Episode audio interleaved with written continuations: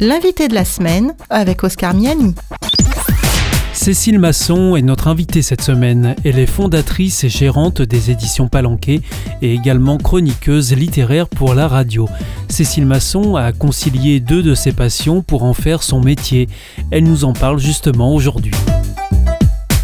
Alors c'est vrai qu'au plus loin que je peux remonter dans mes souvenirs, j'ai toujours aimé les livres et, mon plus grand rêve quand j'avais 5 ans, c'était d'apprendre à lire. Je rêvais de ça. Donc je crois que j'ai toujours aimé la lecture. Et j'ai baigné dans un milieu euh, de lecteurs, puisque mes, mes, parents tous les deux lisaient et ma maman était professeure de français. Ça veut dire que c'est quelque chose qui était inné ou, il y a quand même eu euh, quelque part une transmission? Alors ça, euh, est-ce que c'est génétique ou pas? Je ne peux pas répondre, mais en tout cas, oui, c'est vrai que j'ai toujours eu le goût de lire, en tout cas. Oui.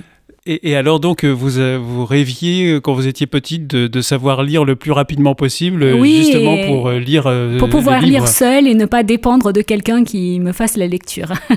et vous avez une idée de comment on peut motiver quelqu'un qui n'aurait pas ce goût pour la lecture, qui ne serait pas né avec ou à qui on n'aurait pas transmis justement ce goût pour la lecture? J'ai pas de recette toute faite, mais moi-même, j'ai lu beaucoup de livres à mes enfants quand Vous avez ils réussi étaient enfants. À, leur, à leur transmettre le virus Et je crois que tous les trois aiment lire maintenant.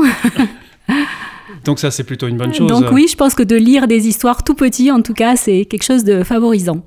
Comment est-ce qu'elle est née, cette maison d'édition? Elle est née du, du goût de votre lecture? Alors, elle est née d'une conjonction de plusieurs choses.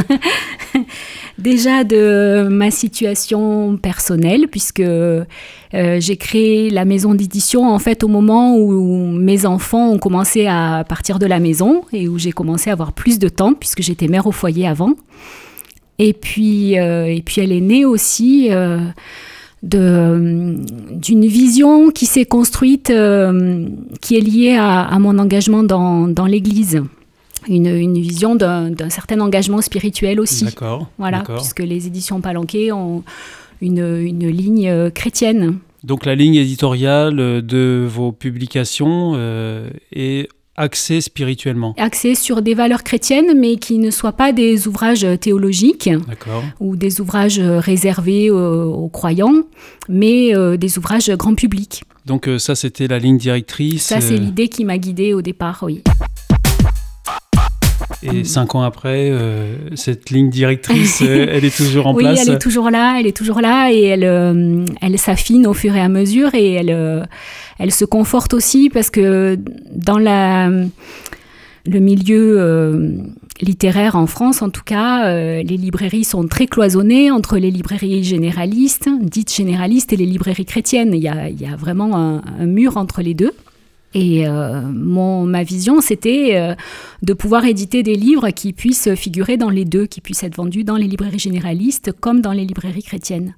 ça, c'était un défi euh, qui, qui, a fonctionné avec la plupart de mes livres, pas tout à fait tous, mais la majorité. Quand on a une idée de créer une maison d'édition, c'est une chose, mais comment est-ce qu'on concrétise une telle idée, euh, Cécile Masson? Alors c'est vrai que de l'idée à, la mise en œuvre, il s'est passé quelques années quand même.